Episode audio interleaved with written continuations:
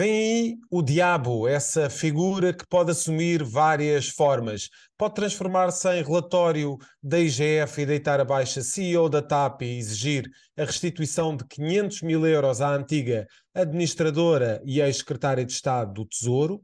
Pode ainda vir na forma de um ex-primeiro-ministro que parece querer voltar a São Bento e, de igual forma, assustar tudo e todos, a começar pelas forças políticas à direita. E como o diabo está sempre nos detalhes, este e outros temas estarão em análise no episódio 93 de Maquiavel para principiantes. É um podcast do Jornal Económico da autoria do especialista em comunicação Rui Calafato. Olá, Rui. Muito boa tarde.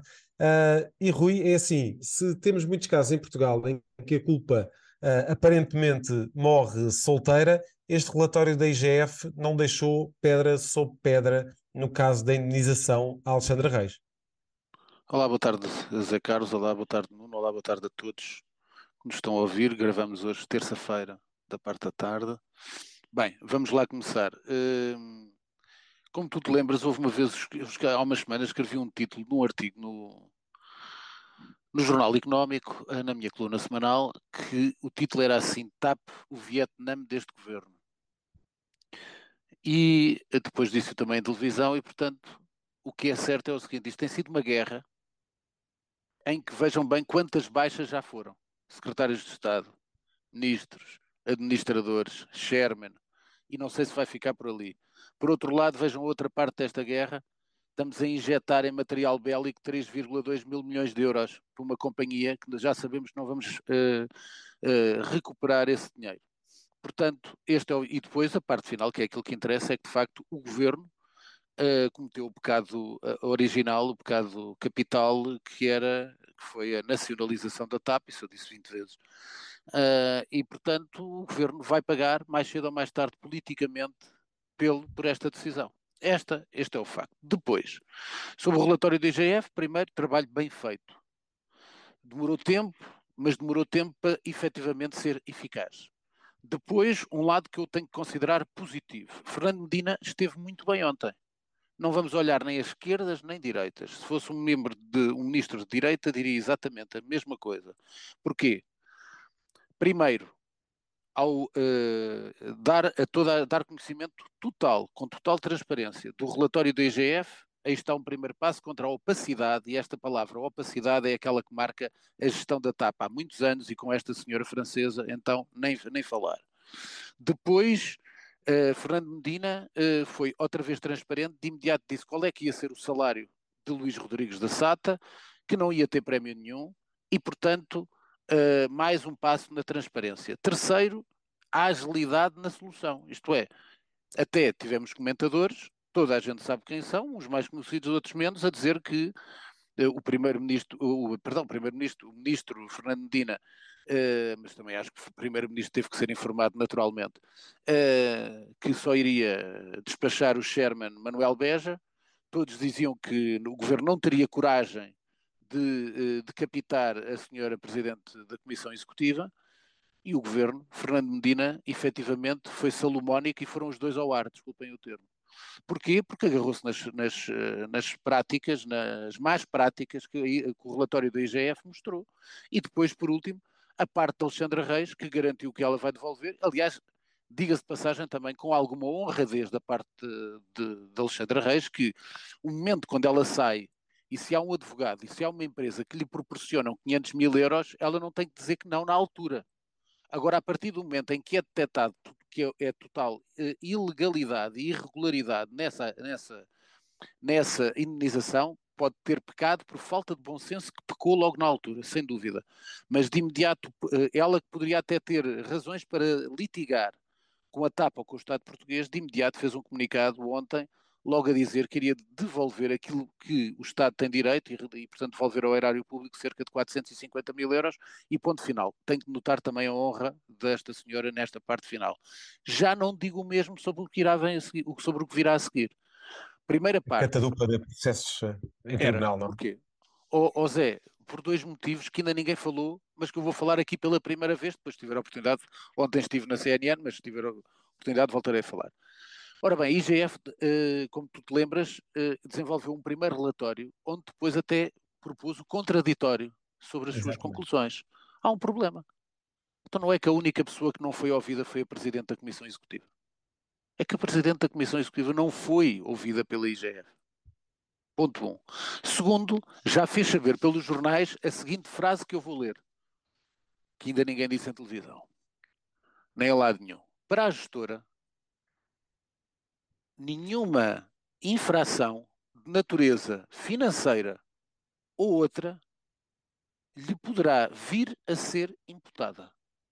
Quem fez circular esta informação? Alguém próximo da, da Presidente, que isto é, está entre aspas. Portanto, foi disto. Portanto, o que é que ela quer dizer? Nenhuma infração financeira ou outra lhe poderá ser imputada. Ora bem, ela é despedida pelas infrações que o relatório da IGF disse. O que é que isto vai dar? Como é óbvio, vai litigar contra a TAP e contra o Estado. Portanto, a indenização, quando Fernando Medina diz claramente que ela não vai ter nenhuma indenização de saída, certo. É o lado do governo que acha que a exonerou com justa causa, como foi anunciado. Outra é o que acha a outra parte. E a outra parte acha que não há direito, digamos assim, de o governo a despedir desta maneira. E, portanto, vamos ter com certeza litigância em tribunal durante muitos anos e esta senhora, se não foi ouvida sequer pela IGF, como está aqui a dizer, se calhar é capaz de ganhar o processo em tribunal. Talvez, Portanto, talvez seja melhor guardar os 450 Agora, acho mil euros. Acho que sim, acho que sim. Se calhar esses 450 mil euros para outro bolso. Irão para, e para os custos judiciais. Uh, portanto, e depois falta a outra parte, que é muito importante explicar às pessoas. Ora bem, na parte política e na parte da empresa. Na parte política nós tínhamos dois ministros envolvidos desde o início. Pedro Nuno Santos e Fernando Medina. Desde o novo governo, como é óbvio.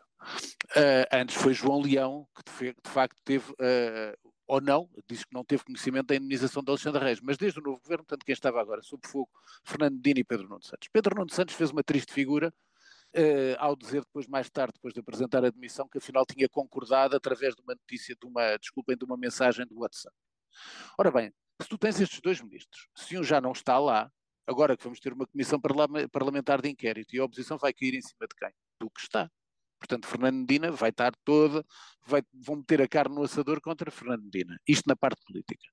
Na parte da empresa, e isto também foi importante, esta intervenção de Fernando Medina, porquê? Porque esvaziou a Comissão Parlamentar de Inquérito que aí vem. Se ele não tivesse demitido os dois, a Comissão Parlamentar de Inquérito ia cair em cima dos dois, de Manuel Beja e de Cristina uh, Urnier Widner. Portanto, o que é que acontece? Esvaziou. Mas quem é que sobra? Aquele que eu tenho dito desde o início, quem me sabe, está a ouvir, tal como eu falo às vezes do Ron DeSantis e fui dos primeiros a falar do Ron DeSantis. Eu fui para, provavelmente o primeiro a falar do administrador financeiro nomeado pelo Estado e pelas finanças. Ora, portanto, se nós temos um administrador financeiro chamado Gonçalo Pires, que foi nomeado pelas finanças e que depois vai ter que ser chamado ao Parlamento, é o que sobra, é em quem as pessoas vão cair em cima no Parlamento, os partidos da oposição vão cair em cima deste senhor. Portanto, é um erro crasso que Fernandina não, não tire de, desta solução, porque devia ter tirado e explico porquê. Porque é fácil, se ele vai ao Parlamento e se disser às pessoas que afinal deu a conhecer ao Ministro das Finanças ou à tutela das Finanças tudo o que se passava, mentiram, ao João Leão e Fernando Medina, e aí tem que haver mesmo consequências políticas. Se for e disser que não sabia de nada, é um banana ou é incompetente. E, portanto, se não sabe de nada, o que é que lá está a fazer um homem que foi nomeado pela tutela das finanças? Então ele não tinha que saber de uma indenização de 500 mil euros. Portanto, eu não acredito. Não ou se sabia. Se sabia e não disse. Agora, qual é que eu acho? Eu acho que ele se manteve, porque se João Galamba pediu muito porque é grande amigo de João Galamba. Esta é que é a realidade. E, portanto, nós continuamos neste contexto dos amiguismos. É natural, posso dizer aqui quase, não sou nós Tradamos, nem os Andinga, mas é natural que as coisas corram mal na Comissão Parlamentar de Inquérito a Gonçalo Pires. Podem já escrever. Portanto, isto vai ser aqui, foi positiva a intervenção de Medina, foi sim senhor, mas há vários pontos sem nó, nomeadamente a indenização, a litigância que a Presidente da TAP vai ter, e este senhor CFO, Gonçalo Pires, administrador financeiro da TAP, que continua sem motivos para continuar e já devia, devia ter sido o primeiro a ser demitido. Ficou ileso deste Vietnã que é a TAP, mas outros capítulos se, se seguirão. E, uh, Rui, passamos para o tema o eventual regresso de Passos Coelho. Pergunto porque é que achas que se fala tanto neste momento do regresso, do eventual regresso do ex-primeiro-ministro a São Bento? E à liderança do, do PSD. Fala-se do regresso uh, de Pedro Passos Coelho porque o atual líder do PSD é fraco. Se o atual líder do PSD é fraco, as pessoas dizem, olha, aí está um ex-líder que está a apoiar o novo líder. Não. Depois Luís Montenegro é dizer que não tem, eh, disse ele, até por uma televisão, não tenho medo de nada nem de ninguém. Quer dizer, a gente diz com certeza que Pedro Passos Coelho, isso eu garanto da maneira que conheço Pedro Passos Coelho, conheço de alguma maneira, uh, Pedro Passos Coelho não vai espetar nenhuma faca em Luís Montenegro, pelo contrário, até foi amigo dele, foi ao Pontal de propósito dar-lhe um apoio, nessa altura que foi marcante, foi o regresso das festas do Pontal. Uh, e, portanto, agora tem o direito a fazer a sua intervenção. Há alguns temas que não gostam, nomeadamente a questão da eutanásia. Já avisou também que sobre regionalização, se avançar, será fortemente contra. E depois é isso que conta.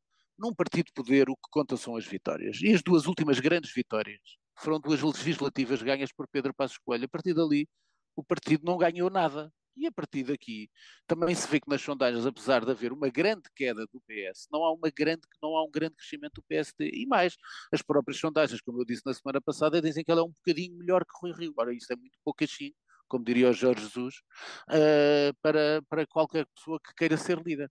Agora, cada vez mais isso cresce, de facto, a apetência que Pedro Passos Coelho não quer ir para Belém, porque acha que não se faz nada em Belém, uh, mas que, por outro lado, uh, pode haver a tentação, se correr mal a Luís Montenegro, que o partido lhe, o vá buscar a casa e lhe lance uma passadeira vermelha, aqui neste caso passadeira laranja, para ele voltar à liderança se Luís Montenegro não tiver os bons resultados e penso que as europeias serão fundamentais para isso. E seria verdadeiramente inédito um ex-primeiro-ministro voltar a São Bento como titular desse cargo. Vamos falar de um tema que, que já esteve em, em, em, discussão na semana passada, Rui, mas que continua, e tivemos de facto a reação da Igreja Católica, como estava previsto no final da semana passada, mas são uh, aqui alguns católicos e alguns católicos que se manifestaram publicamente e que não gostaram que os padres não tivessem sido afastados. Como é que tu viste a reação da Igreja Católica no final da semana passada? Eu, primeira coisa, dizer que tenho educação católica, não sou católico praticante, mas tenho alguma fé. Aliás, com o, passar dos anos tenho mais fé do que quando era miúdo. Deixa-me dizer duas coisas. Eu não, não fiquei nada satisfeito com a Igreja, e já vamos a essa segunda parte. A primeira parte, cito aquilo que eu penso que é importante da parte de um dos homens que esteve no relatório independente que fez esta questão, eh, que levantou a questão dos abusos sexuais da Igreja. Foi Daniel Sampaio que disse o seguinte: a Igreja não se colocou ao lado das vítimas a partir do momento em que não se colocou ao lado das vítimas, defendeu a sua corporação. E isso está tudo errado. Porquê? Porque foram muito, foram trágicos mesmo, vou dizer assim, os números e, e os casos que foram relatados por esta Comissão Independente. Ora bem, o que é que, sobretudo, e o que é que a Igreja devia ter feito, e por isso é que eu não gostei da, da, da reação da Igreja. Toda a gente, como é óbvio, tem direito à, à presunção de inocência. Agora, a partir do momento em que há denúncias sobre diversos padres que estão ainda a exercer a sua função em diversas paróquias, o que a Igreja devia de fazer de imediato era retirar os padres da paróquia. Depois até pode dizer que é mentira, mas no momento tu não podes deixar as raposas dentro da capoeira. E a partir do momento em que eles são denunciados, pelo menos tem que haver, desculpem o termo, um período de nojo para que o tirem do ministério que exercem. E, portanto, a Igreja devia ter dito logo isso. Depois ficou outra vez muito mal Manuel Clemente quando disse que seria uma ofensa às vítimas se fosse, se fosse oferecida uma indenização. Não, não, não ficam nada, porque as, as, vítimas até podem não querer indenização nenhuma. Podem sequer nem querer que se fale muito delas mais, tenham passado por este momento difícil, durante muitos anos sofrido em silêncio, e depois podem não ter. Agora, as igrejas, e quando falo igrejas, refiro-me às igrejas noutros pontos do mundo que passaram pelos mesmos problemas, todas elas, e foi o próprio Presidente da República, católico praticante, que relembrou e fez, quase pôs o dedo na ferida, houve indemnizações para as vítimas. E, portanto, não é nenhuma, não é nada, nenhuma falta de respeito da Igreja oferecer indemnizações a quem sofreu às mãos dos seus sequazes. Portanto, sequazes porquê? Porque eram lobos, não eram pessoas, uh, não eram padres. E, e, portanto, julgo que a Igreja devia ter mostrado alguma compaixão, alguma empatia com a, com a comunidade, não é só com os sofredores, é que a comunidade também precisava sentir que a Igreja tinha percebido o que se passou. E depois de eu ver que não retiram os padres eh, denunciados nesse relatório, continuam a exercer como se nada se passasse, parece-me que a Igreja não percebeu rigorosamente nada do que se passou e isso deixa-me imensamente preocupado. Vamos falar de Manuel Pinho eh, e da abertura da instrução no caso EDP. Diz Manuel Pinho que fraude fiscal sim, mas corrupção não. Pois, epá, mas isto é uma coisa que eu. Até, isto também é a questão da TAP. Isto foram notícias quase minúsculas. Foi uma notícia do público curta, foi uma notícia, eu tenho aqui à minha frente, uma notícia de última página do Correio da Manhã pequenina, Manuel Pinho confessa fuga ao fisco, mas diz que está arrependido. Quer dizer, isto é gravíssimo, porque não foi só isto, porque ele depois denunciou, não denunciou, quer dizer, divulgou, que uma, havia uma prática recorrente, e portanto não eram de dezenas de pessoas, mas de centenas de pessoas ligadas ao grupo BES que praticavam esta, esta fraude fiscal. A pergunta é simples. Então, se Manuel Pinho diz que são dezenas ou centenas, já está a decorrer alguma investigação sobre as tais centenas de pessoas que possam ter feito esta fuga ao fisco, esta fraude fiscal. Isto é gravíssimo. Portanto, houve quase um, um modus operandi normal de umas elites, como eu sempre chamei, eh, poderosas, mas medíocres e incultas, que andaram a fazer fraude fiscal durante anos à conta, às, eh, com o com a proteção que sempre teve Ricardo Salgado e o seu grupo, o Grupo BES. Emanuel Pinho acaba de assumir isto. Portanto, isto é um modus operandi que é, onde é que estava a administração fiscal na altura, ninguém viu, ninguém investigou. Portanto, para lá de ter denunciado a sua própria fraude fiscal, Manuel Pinho ainda denunciou modus operandi que passou ao lado de qualquer administração fiscal de, de qualquer autoridade tributária. E, portanto, era tempo de ver o que é que era possível, de ver quem eram estes cavalheiros que fizeram fraude fiscal para ver se algum dinheiro ainda volta para o erário público e para aprenderem a não serem, ao fim e ao cabo, ele diz que uh, fraude sim, mas não corruptos, não são corruptos, porque uh, não sei se houve alguém a oferecer-lhes dinheiro, mas que de facto são vigaristas, são vigaristas. Rui, e o pacote uh, Mais Habitação continua em uh, discussão, em discussão pública, está em consulta pública até dia 10 de março. Esta sexta-feira foram conhecidas algumas alguma, das, alguma da legislação que irá suportar estas medidas do governo, que estiveram em discussão esta terça-feira numa conferência do Jornal Económico e do Novo, mas aqui gostarias de falar e uh, vou, vou partilhar aquele que foi o termo que nós combinámos para este ah, programa. Sim, sim, certo, São os novos bufos da habitação. Ora, uma das novas propostas do governo, que foi colocada em consulta pública, aponta que o envio da lista com as casas onde não são detectados consumos terá de ser feito até ao dia 1 de outubro de cada ano. Portanto, temos aqui EDP, Lisboa Gás e outras empresas são então estes novos bufos da habitação. Pronto, uh, vamos lá começar. Primeiro está em consulta pública. Exatamente. Vamos ver se isto chega à lei. Porque há muitas inconstitucionalidades uh, à vista. Portanto, o próprio Marcelo Rebelo de Sousa tem muitas dúvidas, nomeadamente as questões, que é esta que tu estás a falar do arrendamento coercivo, que acho que pode, de facto, bloquear outras boas intenções que o governo teria. Depois, saudar para já a, a, conferência do Jornal Económico e do Novo, que eu não pude ir e fui convidado, mas hoje não dava mesmo jeito, onde tiveram a Ministra da Educação, a, perdão, desculpem, a Ministra da Habitação, Marina Gonçalves, e depois a finalizar o evento teve o Carlos Moedas a discursar. Uh, já vi as imagens, portanto correu bem, e ainda vi uma parte em direto, que vocês estiveram a fazer a transmissão, no, eu vi pelo Jornal Económico que fizeram a transmissão em direto. E, portanto, convido outras, quando virem outras conferências do Jornal Económico, a possibilidade de quem nos está a ouvir neste momento poder ver essas conferências, porque as transmissões têm qualidade. Depois, hum, vamos lá ver aqui várias coisas. Olha, a primeira coisa, eu gostava de saber uma coisa, e acho que até é um trabalho que o Jornal Económico podia confirmar, porque saíram notícias que António Costa tinha várias propriedades, que tinha cinco casas, cinco casas e mais uma em Goa. Portanto, pergunta que é fazer é, primeiro, se isso é verdade ou mentira. Se é verdade, com cinco casas, ele não vive em cinco casas. E, portanto, se o primeiro-ministro se sujeita ao arrendamento coercivo. Porque há com certeza algumas dessas casas onde ele não mora. Não me refiro à de Goa, naturalmente, porque nem está sob o ordenamento jurídico português. Mas, se o primeiro-ministro aceita, portanto, se o cidadão António Costa aceita com bons olhos a, pretensão do primeiro-ministro António Costa. Isto era importante esclarecer para também evitar algumas conversas de café que podem ser negativas. Depois, aquilo que para mim me suscita, de facto, é o regresso a, a outros tempos, são tempos pidescos. temos espidescos. Portanto, agora as companhias da água, da luz ou do gás são os novos bufos.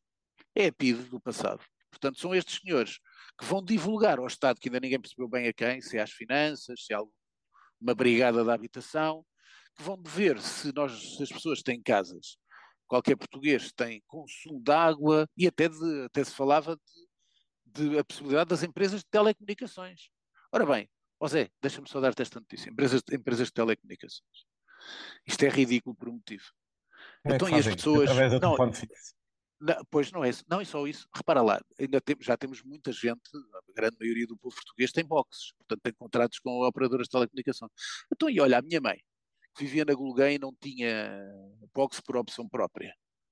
Quem está com o TDT, como é que as operadoras de telecomunicação vão dizer se não têm nenhum contrato de televisão? Então não há TDT? Uma pergunta. Uh, depois, até porque o contrato dela era sediado em Lisboa, tele, de telemóvel, portanto não quero como é que eles sabem se está na Google. Então, tem uma antena também, tem uma não antena seria de, possível atestar tem isso. A, tem a bufaria possível também de, de saberem das antenas, às vezes claro, estão na antena em Portugal ou em estrangeiro. Mas portanto, para esta, gente, para esta gente tão inteligente, não perceberam que há TDT. E ainda há 7% da população portuguesa que tem TDT.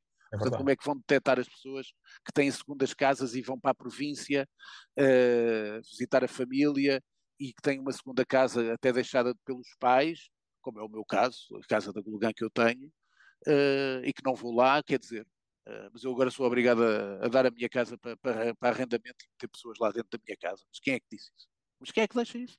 Eu não tenho a responsabilidade de quem herda uma casa ter algum respeito pela casa que herda. Se precisa de dinheiro, vende-a, não é o meu caso. E, portanto, está lá. Também não preciso de arrendar. Era o que me faltava agora uma casa que foi uma casa de família, eu tenho que meter lá agora uma, uma série de cavalheiros lá dentro de casa porque o governo decide. E há estes casos espalhados por todo o país. Portanto, acho que era bom também essa questão que eu disse do, do Sr. António Costa mostrar se tem ou não as tais cinco casas que foi notícia do Correio da Manhã. Bom, depois é esta questão de facto dos bufos temos os novos bufos a dizerem se nós temos consumos ou não de água, de luz ou de gás. Por último, que é aquilo que eu sempre disse ao acento tónico que eu pus a primeira vez que comentei a televisão e tenho dito aqui. O Estado tem que fazer é protocolos. Primeiro saber, aliás, o INE diz que há 4.500 imóveis devolutos do Estado. Epá, então trabalhem nos 4.500 imóveis. O problema é que o Estado diz que não sabe quantos imóveis tem. Portanto, se o Estado nem sabe quantos imóveis tem, Mas tem como é que vai contabilizar como é que está à espera do trabalho dos bufos, da água e da eletricidade e do gás, em vez de tratar deles próprios? E porquê é que não vão às câmaras municipais, que habitualmente são os maiores proprietários de cada conselho, são as câmaras municipais, muitas câmaras têm casas de volutas, portanto é com o Estado, património do Estado, depois câmaras, e depois logo se vai ver as necessidades do mercado. Agora andarem a chatear as pessoas.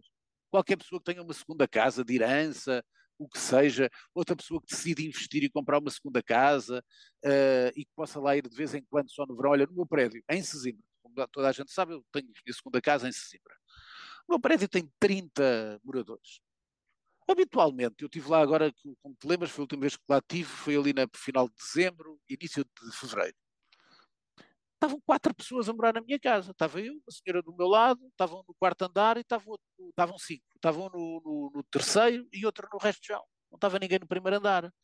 Então, e estas pessoas? Agora têm que estar um prédio invadido. Estes só vão a Sesimbra quando está no verão, vão lá ao fim de semana, agora têm que lá ter lá arrendamentos e não sei o que mais. Isto, de facto, as pessoas não têm a noção e, portanto, eu acho que o governo se meteu aqui, acho que tinha boas intenções na questão do, renda, do arrendamento coercivo, matou completamente as boas intenções que tinha. E depois, primeiro que se dedica a saber qual é verdadeiramente o seu património, porque nem sabe quantos, quantos, quantos prédios tem por aí, dizem o INE que estão 4.500 prédios de volutos, então vou tratar deles primeiro. Rui, e vamos eh, fechar aqui os temas nacionais com a fuga de depósitos na ah, banca para os certificados da Forro. É muito rápido, isso é uma coisa que é óbvio. Se tens 3,5 de certificados da Forro a dar-te como juro 3,5 e tens bancos que ainda te estão a dar na conta a prazo 0,3. O que é que está a acontecer? Já falei com vários bancos, trabalho com vários bancos. Muita gente a pedir para levantar o dinheirinho e depois meter dinheiro em certificados da Forro. Qual é, o que é que está a acontecer? Já há bancos já estão a oferecer 2%, Montepio, por exemplo, BPI acho que também, mas, por exemplo, o Milénio está com taxas de a prazo, depósitos a prazo de 0,3. É natural que haja muita gente que vá tirar o dinheiro e vai para os certificados da Forro estão 3,5. Portanto, o que é que vai acontecer? É que os bancos têm que se tornar competitivos. Aprenderam durante anos a mamar os seus clientes. Desculpem o termo. Mamar. Porquê? São-nos roubados por mês fortunas, quando eu digo fortunas, para quem tem mais do que uma conta, fortunas sobre taxas de manutenção e de gestão e não sei o que mais, onde eles não fazem rigorosamente nada. Até ao momento em que, de facto, as taxas de, os, as, as, taxas do, do, crédito dos certificados da Fogo sobem, e eles vão ter que trabalhar e dar algum dinheiro às pessoas, porque estão habituados a mamar. E isto tem que acabar. E só em janeiro foram uh, eh, 2,5 mil milhões de euros que saíram dos certo. depósitos dos claro. bancos. É uma maior, uma, maior, a, maior, a maior redução desde que há registros, desde 1979. Claro. Vamos passar para os temas internacionais, é o regresso da Bolsa, Bolsa Família no Brasil, um programa de 175 mil milhões de reais, cerca de 32 mil milhões de euros, e estima-se que vai atingir cerca de 60 milhões de pessoas, 30% da população brasileira.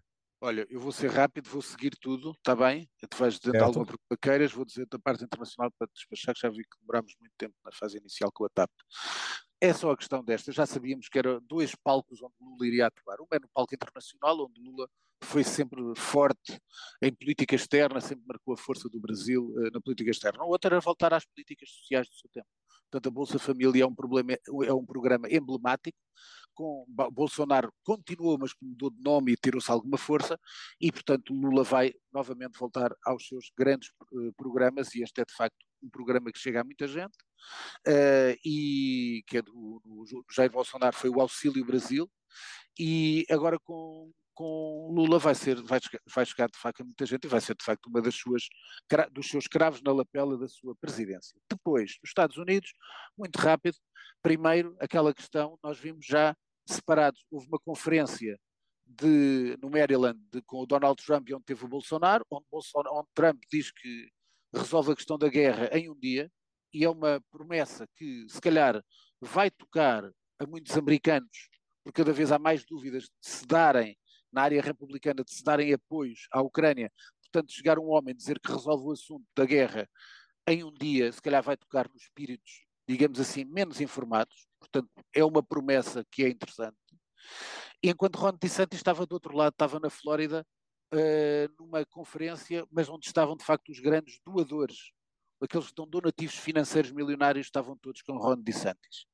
Uh, e por outro lado, que ao mesmo tempo, Mike Pence, o antigo vice-presidente Donald Trump, que antes de dizer se vai ser ou não candidato a presidente dos Estados Unidos, já afiançou que não irá apoiar Donald Trump. E, portanto, só mesmo basta dizer que não apoia para já marcar o seu caminho. Depois, para, falar de fatores de novidade, é de facto a primeira mulher a liderar o centro-esquerda em Itália, a senhora Ellie Schlein, que uh, através do não era o candidato esperada e que ganha o Partido Democrático uh, e que assim vai encostar cada vez mais o Partido Democrático à esquerda. Tem 37 anos, é a primeira mulher a liderar o centro-esquerda em Itália. E por último, depois eu irei falar até num livro sobre isso, esta grande, mais uma grande jornada do Partido Comunista Chinês e de facto aquilo que é mais grave. Primeiro, a China está a perceber que esta guerra, ainda hoje era notícia da manhã, que esta guerra, a guerra da, da, da invasão da Ucrânia poderá demorar décadas e ao demorar décadas já não, já não uh, arrisca em termos de crescimento económico tão forte como antigamente, diz que vai ficar pelos 5%. Mas era a pior das coisa... perspectivas. Né? Era a pior, mas há uma coisa que é pior ainda, é os aumentos militares, 7,2% do aumento do orçamento militar da China, não é qualquer coisinha, 7% é, são milhares de milhões. E, portanto, 225 uh, milhões.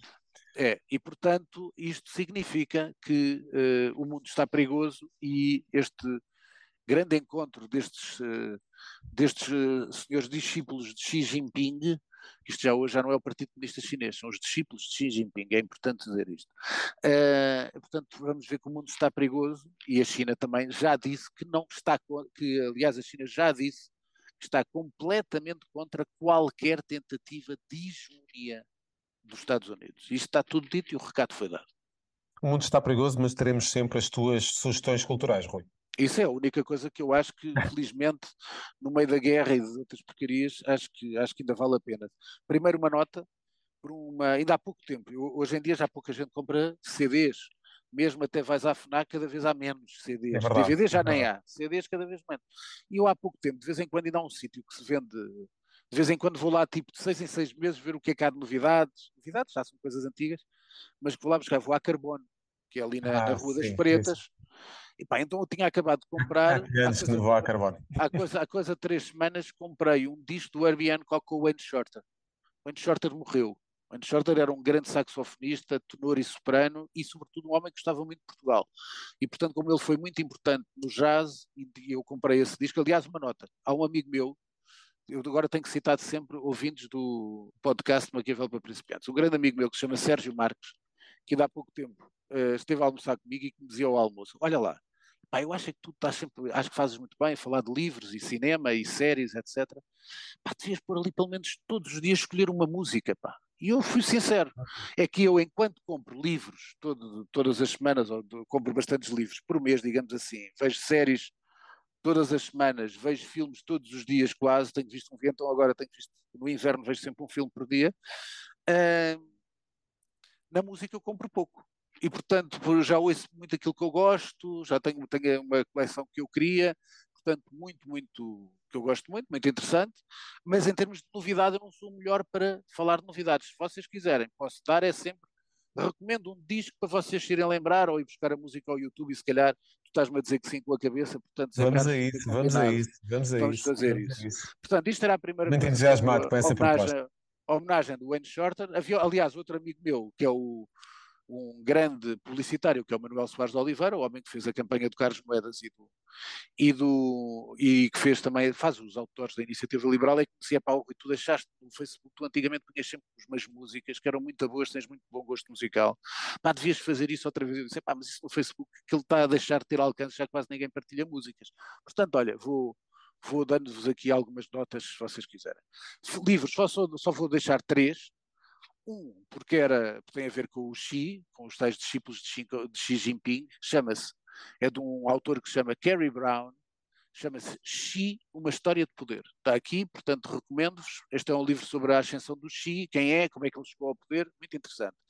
Deste ano estão a editar quase um por ano, mais um volume do grande clássico da ficção científica, do Isaac Asimov, Fundação. Este é o volume Fundação e Terra. Recomendo, os livros são fabulosos. É provavelmente, em termos de ficção científica, é a melhor coleção de sempre para mim.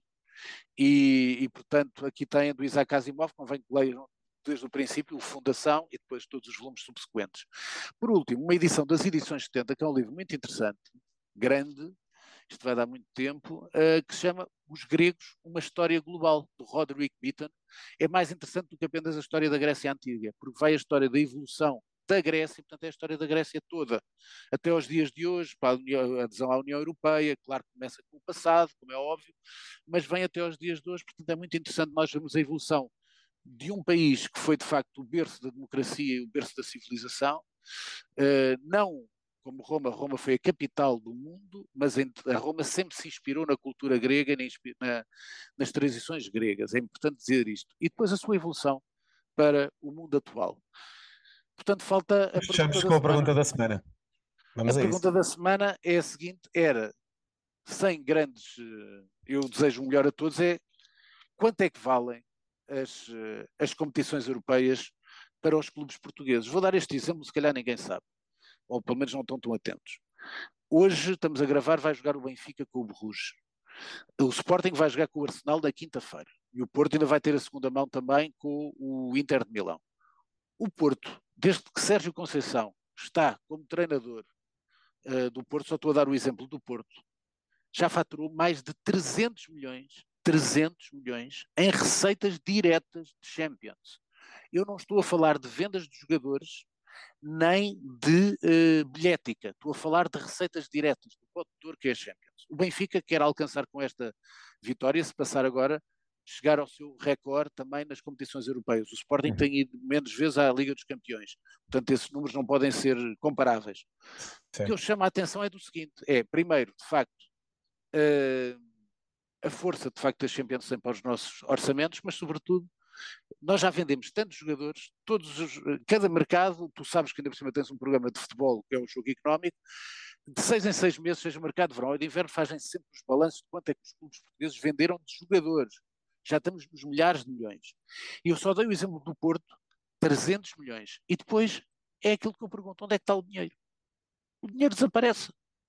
Portanto, os, os clubes continuam com prejuízos, não há dinheiro, milhares de milhões em vendas de jogadores, novos, eh, novos talentos criados por nós e outros oriundos do scouting. Das Champions direta, só estou a falar do Porto, mais de 300 milhões.